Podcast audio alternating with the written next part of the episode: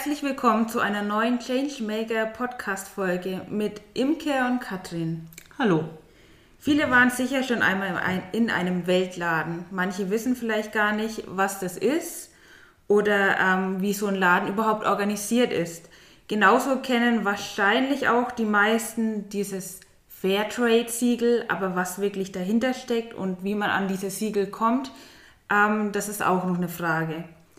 Um eben diese Fragen zu beantworten, haben wir heute Ute Lankowski bei uns.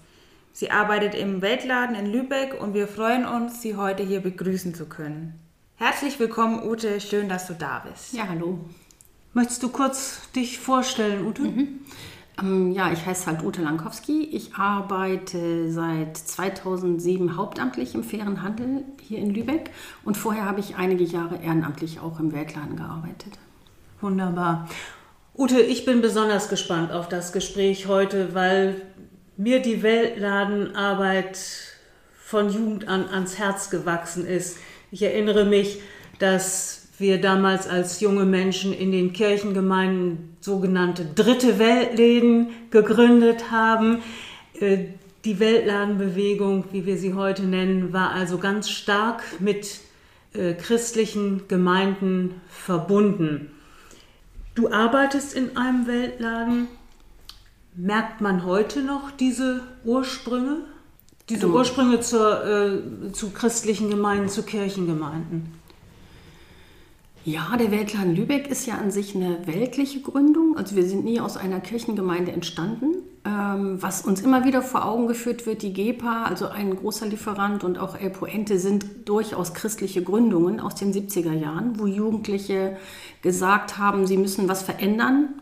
Das geht sehr ungerecht zu und diese Jugendlichen haben dann auch die ersten Produkte aus den sogenannten Drittweltländern nach, nach Europa importiert. Ah, da merkt man das schon. Ansonsten äh, haben wir natürlich Kontakte zu Kirchengemeinden, die bei uns auch Kaffee kaufen. Ja, also da ist eine Entwicklung zu verzeichnen. Mhm. Das, diese Entwicklung bedeutet ja auch, dass die Produkte, die fair gehandelten Produkte, weitere Verbreitung gefunden haben über diese ja doch kleine Blase Kirchengemeinden mhm. hinaus in die Supermärkte hinein. Wie erlebst du diese Entwicklung? Ähm, vielleicht noch mal kurz ein Wort dazu, dass das ja früher, wie du sagtest, dritte Weltläden waren, die jetzt eine Weltläden oder Weltläden heißen. Einfach auch aus dem Bewusstsein heraus ist, ähm, ist in den 90er Jahren, glaube ich, entstanden, dass äh, Hermann van Veen sagt das in einem Lied sehr schön, wir nennen es erste, zweite, dritte Welt, als hätten wir sie selber nummeriert.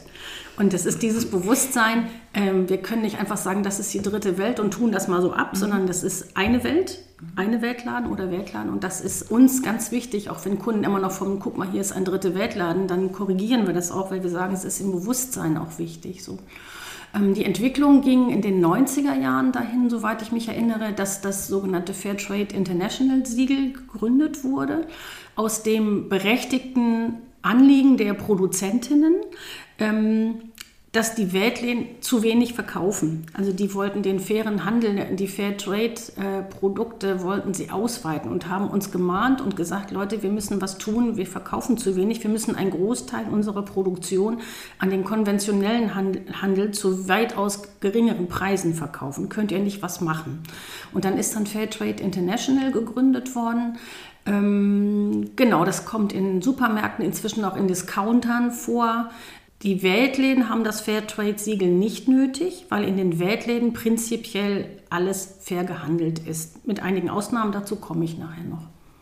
Du, du hast ja schon vom Kaffee geredet. Was mhm. verkauft ihr denn in, in den Weltläden eigentlich? Wie viel Zeit hast du? ähm, also ich unterteile das immer gerne in drei Bereiche. Einmal den Non-Food-Bereich, dann den Food-Bereich und äh, die Ergänzungsprodukte. Ähm, es wurde immer gesagt, die Weltläden sollen einen Großteil ihres Umsatzes mit dem Non-Food-Bereich machen, weil der nachhaltiger ist, auch für die Produzentinnen. Die Cash Crops, also so wie Kaffee, Zucker, Tee, das sind eben sehr kurzfristige Dinge, die, kann, die nicht groß nachhaltig sind.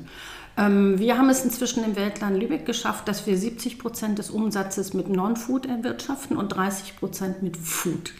Und dazu kommen die Ergänzungsprodukte, die sind dem Weltladen erlaubt und zwar um die 20 Prozent des Nettoumsatzes dürfen wir Ergänzungsprodukte führen, die aber sinnvoll sein müssen. Also die müssen sozial verträglich, regional, ökologisch sein. Und wenn wir mal gefragt werden, dann müssen wir das auch begründen. Das heißt, wir haben im Weltladen auch entsprechende Informationen für die Kunden. Dies ist ein Ergänzungsprodukt, nur damit sie wissen, das ist jetzt nicht fair gehandelt. Das sind zum Beispiel Umweltschutzpapiere, ähm, Bücher, ähm, Karten, die auch ein soziales Projekt fördern, aber jetzt nicht an sich fair gehandelt sind. Also das ist so, daran halten wir uns. Wir sind auch, der Weltland Lübeck ist seit vielen Jahren Mitglied im Weltland Dachverband. Da sind um die 500 Weltläden organisiert von insgesamt 800. Und da gibt es eben Regeln, die wir einhalten müssen, die wir halt auch unterschrieben haben. Wer arbeitet denn in Weltläden? Sind das ehrenamtlich tätige Menschen oder hauptberuflich Tätige, die bezahlt werden? Hm, das hat sich auch verändert, genau.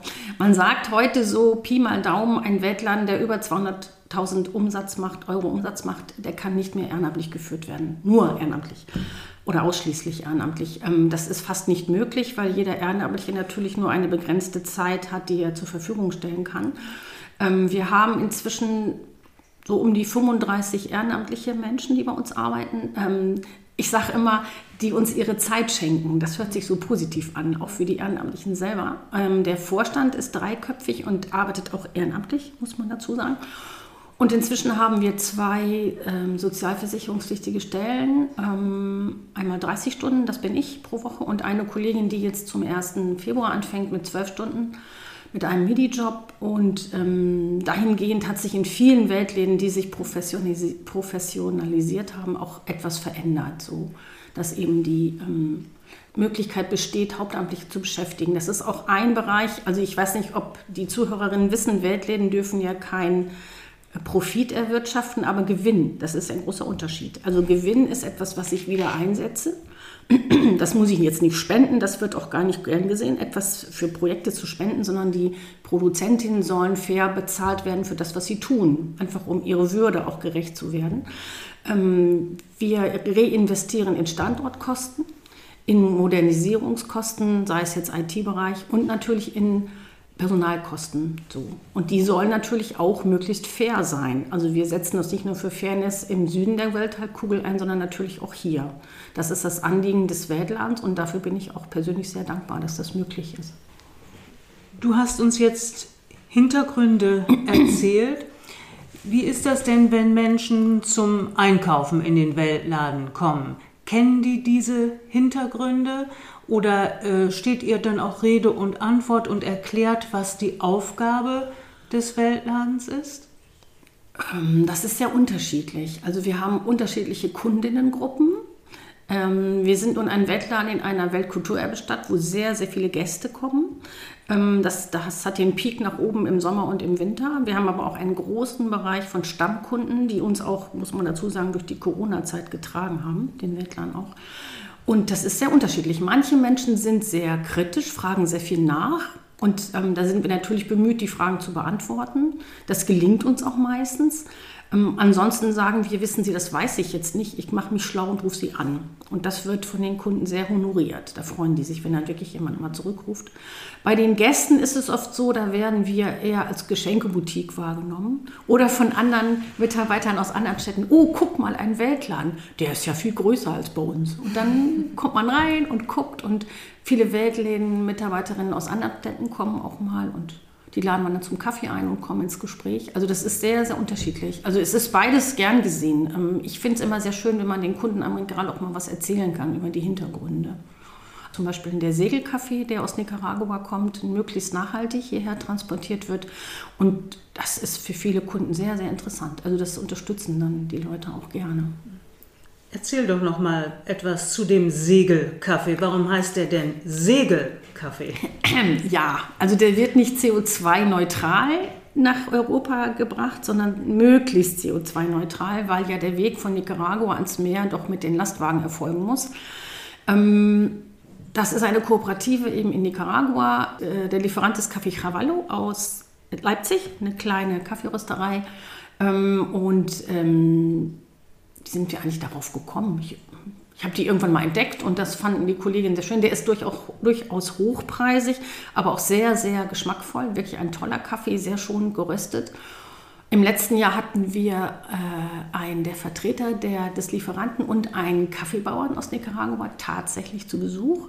Die haben, äh, der macht ein, ähm, hatte ein soziales Jahr in Deutschland gemacht und in dem Rahmen eine Rundreise durch verschiedene Verkaufsstellen, Weltläden und so weiter. Und das war sehr interessant und sehr bewegend, dass er das, ähm, wir hatten auch einen Übersetzer, also dass er dann so erzählt hat mit Übersetzung und ähm, ja, für, das war klasse für Kunden, für Mitarbeiterinnen. Und den haben wir nach wie vor im Sortiment, also den kann man im Weltladen weiterhin erwerben. Genau. Und die, ja, die schreiben halt Nachhaltigkeit auf ihre Fahnen, sowohl im Anbau eben als auch ähm, im Transport, um auch ein Zeichen zu setzen, es geht auch anders, als ähm, indem man unsere Ressourcen ähm, verbraucht. Das ist ja ein Anliegen auch von Anfang an der Weltläden dieser, darum heißt es auch fairer Handel, gerechter Handel.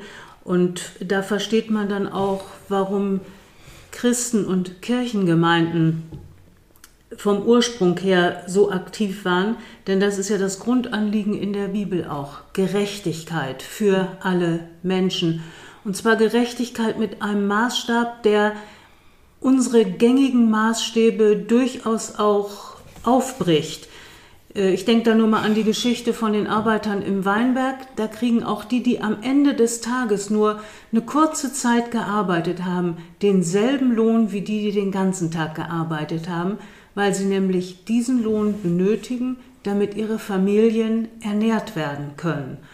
Und darum geht es in der Bibel und das ist das Anliegen Gottes und darum ist der Weltladenhandel für Christengemeinden, für Kirchengemeinden nach wie vor auch so wichtig. Darum unterstützen wir das auch nach wie vor, ähm, weil wir diese Gerechtigkeit fördern möchten in der Welt. Das ist ja nun nicht so ganz einfach. Ähm, wie erlebt ihr denn als Weltladen ähm, die gesamtpolitische wirtschaftliche Situation und ihr da drin? Werdet ihr belächelt nach wie vor oder werdet ihr ernst genommen? Also ich glaube, die Bedeutung von Weltladen hat sich schon ein bisschen, von Weltläden hat sich schon ein bisschen verschoben. Also es geht natürlich darum, Waren zu verkaufen. Das war von Anfang an ja das Anliegen von Weltläden, aber es geht heute um mehr. Also ähm, es geht auch darum, Alternativen aufzuzeigen. Wie kann es anders laufen? Es ist auch in gewisser Weise eine ich sage das jetzt mal in Anführungsstrichen, die kann man nicht hören, äh, eine Art Fortbildung für Kunden. Also dass wir sozusagen immer diejenigen sind, die aufrütteln, das ist unser Ziel, das schaffen wir natürlich nicht immer, die aufrütteln, die sagen, so und so läuft das und das müssen sie bedenken und vielleicht interessiert sie das ja, wo der Kaffee herkommt und so weiter. Was aber auch seit, seit einigen Jahren dazugekommen ist, also ich habe das ganz bewusst wahrgenommen, 2014 auf einer Tagung in Mainz zum Thema Nachhaltigkeit, wo nicht nur Weltläden waren, sondern viele Jugendorganisationen Umweltschutzorganisationen. Das hat für, bei mir nochmal so einen Kick gesetzt. Ähm, da ging es eben um die Vernetzung zum Thema Nachhaltigkeit und Gerechtigkeit. Also der, der Blickpunkt der Nachhaltigkeit, der Sustainability, wie man das schon in den 80er Jahren in Holland auf, aufbrachte, das war damals da schon Thema, der wird immer wichtiger, auch im Weltladen. Also sei es jetzt irgendwie, dass wir uns vernetzen, innerhalb des Ortes, aber auch bundesweit oder vielleicht sogar weltweit, wo es, wo es als Weltladen, als kleiner Weltladen gelingt, ähm, dass man sich mit anderen Menschen, die in der Fairtrade-Gruppe organisiert sind, mit Amnesty, dass man sich politisch vernetzt oder auch mit Umweltschutzgruppen, die bei uns auch Werbung machen dürfen, ähm, dass wir gemeinsam Projekte auf die Beine stellen. Ähm, zum Beispiel den Tag der Nachhaltigkeit, wo wir auch beteiligt sind hier in Lübeck. Ähm, das wird, ist ein ganz wichtiger Gesichtspunkt und das haben, es ist in die Mühlen malen manchmal etwas langsam, aber bei den Lieferanten ist das natürlich durch die Weltläden initiiert auch angekommen. Zum Beispiel ein plastikfrei Leben ist inzwischen ein ganz, ganz großer Punkt, der in den Weltläden immer wichtiger wird. Also auch, dass man unverpackt einkaufen kann, ist es nicht überall möglich schon von der Örtlichkeit her. Ähm, und äh, da fühlen wir uns auch mittendrin. Das ist für uns, auch für uns als Mitarbeiterinnen ganz wichtig, dass wir darauf achten.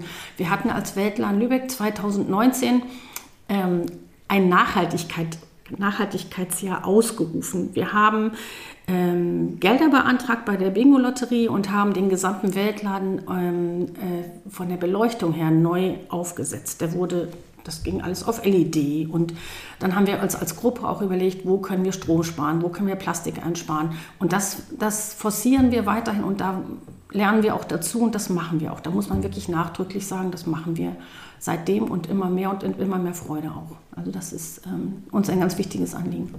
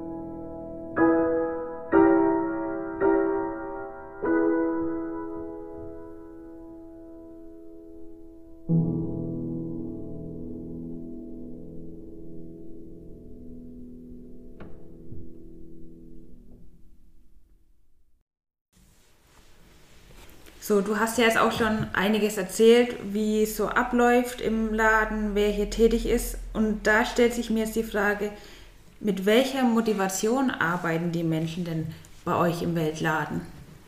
Es gibt verschiedene Mitarbeiterinnengruppen, sage ich jetzt mal so. Wir haben einmal die vielen Ehrenamtlichen, dann haben wir zwei Hauptamtliche, dann haben wir seit vielen Jahren, ähm, das ist glaube ich jetzt die, die 20.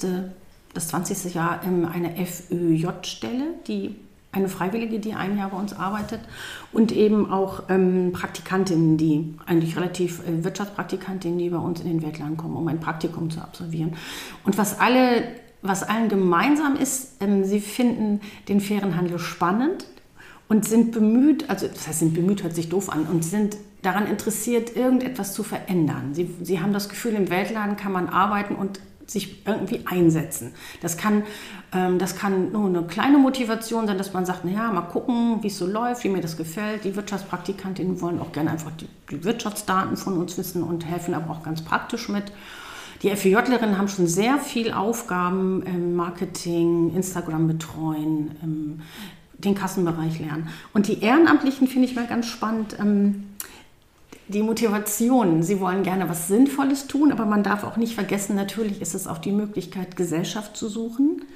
Und ähm, ähm, die Geselligkeit, das heißt, ähm, man möchte was tun, aber man möchte auch mit Menschen zusammen sein, die in einigen Bereichen zumindest ähnlich denken, die vielleicht politisch ähnlich denken, muss aber nicht, oder die, die auch was verändern wollen. Und natürlich auch der Weltland bietet natürlich auch so eine Art Programm oder ich sage immer eine Liturgie im Jahr an mit Dingen, die wir mit den Ehrenamtlichen machen, also Winterfest, Sommerfest, ähm, Fortbildungen sind ganz wichtig. Das ist durch Corona ja leider alles in den Hintergrund getreten. Und wir haben jetzt gerade am letzten Freitag Winterfest gefeiert mit erstmalig wieder fast 30 Leuten im Weltladen. Und das war schon bewegend. Also die Leute wiederzusehen und zu gucken, wie geht's euch und so, das war schon toll. Also jetzt diese, das sind auch Gesichtspunkte, die man nicht unterschätzen darf. Also es geht einmal um dieses Engagement, aber auch darum, ähm, die Gesellschaft von Menschen zu suchen, die, mit denen man gut zusammen sein kann. Das ist auch wichtig. Mal so eine, so eine ganz andere Frage jetzt. Warum gibt es Weltläden? Also wir haben vorhin ja auch schon mal über die Supermärkte kurz gesprochen. Aber das ist meine Frage, warum gibt es Weltläden, wenn man Fairtrade-Produkte doch auch im Supermarkt kaufen kann? Mhm. Es gibt ein wunderbares Schaubild zum, zu der Arbeit der Weltläden. Das ist das Drei-Säulen-System. Die eine Säule ist der Verkauf, die zweite Säule, auf die sich der Weltland stützt, ist die politische Arbeit. Das heißt, an Kampagnen teilnehmen, sich für bestimmte Sachen einsetzen, Unterschriften sammeln, ähm, auch auf die Kunden zu gehen und zu informieren. Und die dritte Säule ist die Bildungsarbeit, die in den Weltläden und vor allem auch in Lübeck sehr groß geschrieben wird. Wir haben unsere zweite Hauptamtliche, die ab 1.2. anfängt, die wird auch in, für die Bildungsarbeit, macht, die sie macht, auch bezahlt. Ähm, da laden wir Schulklassen in den Weltladen ein als außerschulischen Lernort ähm, mit einem Ladenzirkel, mit einem Fairtrade-Stadtrundgang oder auch Informationen zu bestimmten Themen. Und das wird sehr, sehr gerne angenommen. Inzwischen Konfirmandengruppen dürfen auch kommen. Genau. Wir machen auch manchmal Veranstaltungen, also wir bieten oder auch an ähm, für Erwachsene, also die sich interessieren, so für Gruppen, die wir, waren eine FSJ, FSJler-Gruppe vor einiger Zeit da. Das Programm ist immer auf die jeweilige Gruppe abgestimmt und es wird, wie gesagt, sehr gerne angenommen und ähm, da sind schon manche Aha-Momente bei Schülern gewesen. Zum Beispiel, was ist eigentlich mit meinem Handy? Wie wird ein Handy produziert? Wer, wer arbeitet dafür? Wer wird dafür ausgebeutet? Welche Alternativen habe ich? Das sind schon so Denkanstöße, die man zumindest gehen kann. Und schön ist zu sehen, wenn dann die kleineren Kinder dann einen Tag später mit ihrer Oma in den Weltladen kommen und sagen, Oma, die Schokolade haben wir probiert.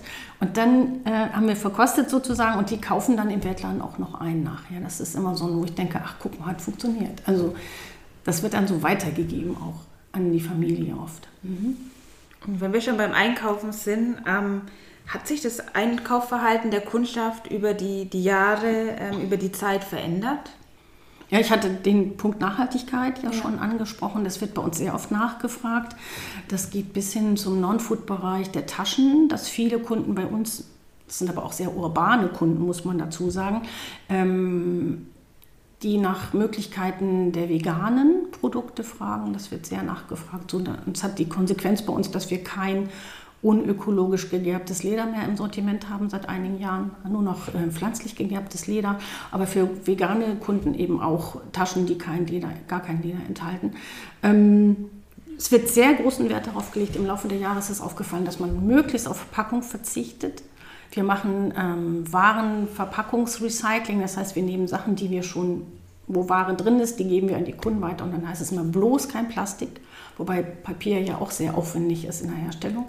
Aber da wird schon sehr drauf geachtet. Und ähm, was uns jetzt aufgefallen ist in Zeiten von Corona und Wirtschafts-, wirtschaftlichen Schwierigkeiten, das ist mir im Weihnachtsgeschäft sehr aufgefallen, dass sehr viel Wert auf auf die, wie sagt man, auf die Praktikabilität der Produkte geachtet wird. Also man kauft jetzt weniger Schnickschnack, sondern viel mehr Dinge, die man, also Wolldecken und Puschen, also die man verwenden kann, gerade wenn's, wenn man Energie sparen muss und so.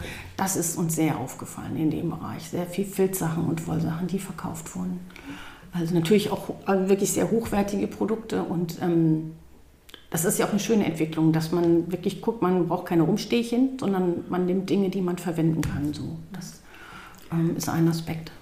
Ute, ihr habt ja auch Solarlampen im Angebot. Die verkaufen sich doch auch gut, nicht wahr? Ja, wenn sie denn mal lieferbar sind. da hatten wir in der Vorweihnachtszeit so unglaublich viele Vorbestellungen und ich musste die Kunden nachher alle anrufen und sagen, die sind noch nicht da eine Woche vor Weihnachten, damit die sich noch Alternativen überlegen können. Äh, wann sind sie gekommen? Zwei Tage nach Neujahr. Ne? Aber wir verkaufen, die nach, wir verkaufen sie nach wie vor und ich habe das Gefühl, die haben irgendwie große Lieferschwierigkeiten. Wahrscheinlich fe fehlen denen auch Bestandteile für ihre Solarmodule und ähm, die kommen ja aus Südafrika. Und die wurden auch im Zuge des Energieeinsparens auch gezielt gekauft. Das fand ich auch sehr interessant. Also wenn mal Strom ausfällt, dann habe ich eine Lampe, mit der ich nachts dann zum Klo gehen kann. also hat was, ne, finde ich. Also die, die Menschen legen viel Wert auf Nachhaltigkeit, mhm. haben wir jetzt gehört. Mhm. Ähm, wird auch so viel Wert auf das ähm, Fair Trade Siegel gelegt? Du sagtest ja, ihr braucht es nicht. Mhm. Das heißt, im Weltladen gibt es dieses Siegel gar nicht. Nee. Mhm. Aber ähm, weißt du trotzdem, also welche Kriterien man denn erfüllen müsste, um so ein Siegel zu bekommen? Dieses Fair Trade Siegel in den Supermärkten meinst du jetzt? Oder es gibt ja zwei verschiedene Systeme. Einmal das Fair Trade, Fair Trade International System, mhm. ähm, das an Produkten auf Produkte drauf gemacht wird. Die genauen Kriterien kenne ich nicht. Das mhm. ist auch so ein Katalog, den die mhm. erfüllen müssen. Man muss sich aber bewusst machen, das ist ein Produktsiegel. Das heißt, wenn jetzt eine Firma XYZ, eine große Kaffeefirma, die hat so und so viele Tonnen im Jahr an Kaffee, den sie importiert äh, oder auch dann produzieren lässt äh, im Süden der Halbkugel, äh, der Welthalbkugel, ähm, dann ist ein kleiner Anteil davon ist Fairtrade gesiegelt, weil es die Kriterien erfüllt. Aber 99 Prozent des Kaffees ist das nicht. Aber man hat dieses, dieses Siegel auf dem Kaffee und es ist sicherlich auch für Kunden, die im, im Supermärkten und äh, Discountern einkaufen auch wichtig. Wenn ich im Urlaub bin und es gibt kein Weltland, mache ich das auch, dass ich dann mhm. dort einkaufe. Man muss sich nur bewusst machen, das ist keine Lieferkette. Also man hat der, der, äh, keine faire Lieferkette. Das ist so, dass der Produzent dann zu bestimmten Grundkriterien arbeitet. Es wird aber der Lieferant nicht kontrolliert, also der, die Kaffeefirma XY und der Endverkäufer auch nicht. Also eine Supermarktkette kann seine Arbeiterinnen wer weiß wie behandeln oder rausschmeißen oder sonst was machen. Das, wird, das fließt nicht in die Kriterien für dieses Siegel ein. Ähm, die Weltläden werden von der WFTO, von der World Fair Trade Organization, hängen damit dran. Das ist eine internationale Organisation, in der die sich 100% dem Fernhandel verschrieben hat und darauf achtet, dass die Lieferketten halt fair sind, vom Produzenten über den Lieferanten und bis zum Endverkäufer sozusagen. Ähm, das ist eine Art Selbstüberprüfung, also es ist eine Vertrauensbasis, aber auch mit einem umfangreichen äh, Dokumentationspflichten der jeweiligen, also bei der WFTO sind, sind verschiedene, sind sowohl Produzenten als auch Lieferanten als auch Weltladen-Dachverbände organisiert weltweit. Und äh, da gibt es halt diesen umfangreichen, äh, umfangreiche Dokumentationspflichten sowie Kontrollen durch externe Gutachter. Also ich persönlich halte diese Form der, der Zertifizierung, sagen wir jetzt mal so, weil es bei uns ja kein Siegel gibt, ähm, hatte ich für vertrauenswürdiger. Das war meine persönliche Meinung. Und ähm, das äh, Fair Trade International Siegel ist auch teilweise in Verruf geraten, weil dann die äh, Lieferanten, also die Importeure, versucht haben, die Bauern dazu zu zwingen, ähm, bestimmte Mengen, also nach dem Motto, ich nehme dir einen, einen Container mit fairgehandeltem Kaffee ab, dafür musst du aber drei von dem anderen von mir kaufen. Er musste mir drei von dem anderen zu anderen Preisen liefern, so. Und ähm, ja, das sind eben ganz unterschiedliche Wege, wobei natürlich, wie gesagt, äh, das Fair Trade International Siegel auch seine Berechtigung hat, um einfach die Mengen zu erhöhen, die dadurch zu besseren Konditionen verkauft werden können, äh, produziert werden können. So. Mhm. Das heißt dann praktisch, also dieses Fair Trade International, da kann ich mir mehr oder weniger sicher sein, mhm. dass der, der Produzent fair ähm, mhm. bezahlt wurde, mhm. aber in der Lieferkette weiß ich es nicht. Und ähm, aber wenn ich als Käuferin in den Weltladen gehe, kann ich sicher sein, dass die Produkte dort fair gehandelt wurden und auch mhm. die Lieferkette. Mhm, die Lieferkette wird eingehalten, genau. Und ein anderer Unterschied ist noch, das hatte ich ja mit dem Drei-Säulen-System erklärt, dass natürlich die Supermärkte und die Discounter in keinster Weise politische Arbeit machen. Mhm. Ich unterstelle sogar, dass sie da gar kein Interesse dran haben. Denn da ist ja die Gewinnmaximierung, ist das oberste Gebot. Und ähm, politische Arbeit, um Dinge zu verändern oder Bildungsarbeit läuft da überhaupt nicht. Und das ist eben der Unterschied zum fairen Handel in Weltläden. Genau. Ja, jetzt haben sicherlich einige Leute hier den Podcast gehört und fragen sich, wie kann man euch unterstützen oder ähm, kann ich mich vielleicht auch im Weltladen engagieren? Gibt es da Möglichkeiten? Ja, durchaus. Ähm, wir hatten im letzten Jahr eine, eine Ehrenamtsmesse in Lübeck. Da war der Weltladen auch vertreten. Da konnten sich eben Vereine und Gruppen vorstellen, die eben ehrenamtliche Mitarbeiterinnen suchen. Ähm, das war recht gut. Wir haben einige Mitarbeiterinnen dazu gewonnen. Ähm, wir sind inzwischen auch bunt. Das heißt, wir haben Menschen aus anderen Ländern dazu gewonnen, also die ihr Ursprungsland woanders hatten. Wir haben äh, eine Frau aus El Salvador, aus Costa Rica, aus dem Irak und aus Syrien. Und das ist, äh, empfinde ich momentan als eine ganz wunderbare Mischung von Menschen, die ihre Erfahrungen mit einbringen und ähm, die natürlich erstmal alle die Kasse lernen. Das ist bei uns Grundvoraussetzung, dass man die Kasse kann. Es gibt so zwei, drei. Einer, der macht IT, der hat mit anderen Dingen beschäftigt.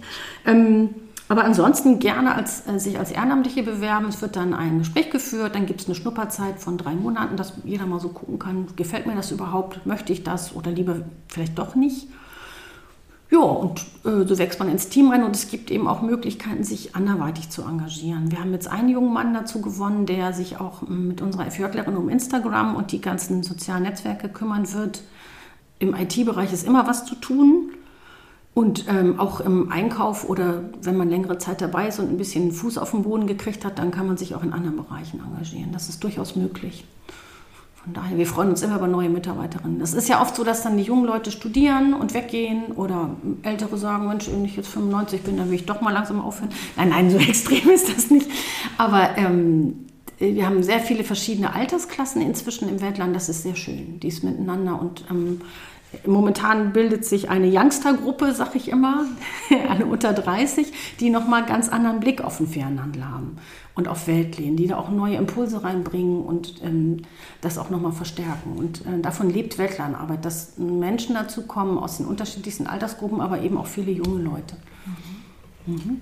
Das klingt ja nach super vielen Möglichkeiten, vielen Menschen, interessanten Menschen und Erfahrungen, die man dort mhm. sammeln kann.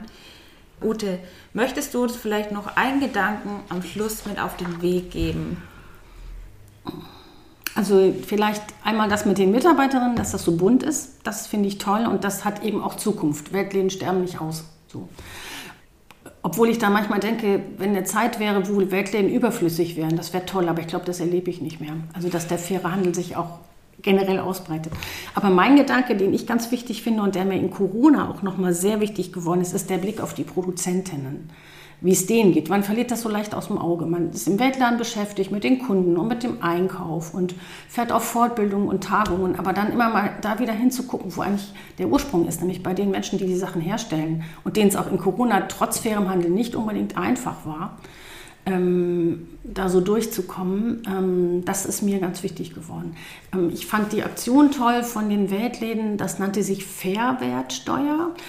Wir hatten ja 2000 21, glaube ich, war das, ähm, wo den Geschäften die Mehrwertsteuer, wo das runtergesetzt wurde. Also man konnte dadurch höhere Gewinne erzielen und wir haben, die Weltladenbewegung hat gesagt, wir möchten die, die Mehrwertsteuer in eine Fairwertsteuer umändern und das bei unseren Produzenten ähm, sozusagen hinterlegen, damit die in ihren Dorfgemeinschaften zum Beispiel ähm, Hygieneprodukte äh, anschaffen können. Man muss zum Beispiel auch dazu sagen, dass die, die Kooperativen, die in den Dörfern sind, nicht, sich nicht nur für sich verantwortlich fühlen, sondern oft auch für das Dorf, in dem sie leben. Und ähm, da waren dann Möglichkeiten, dass die, dass die Dörfer mit, mit äh, Hygieneprodukten ausgestattet haben und ganz viele andere Dinge.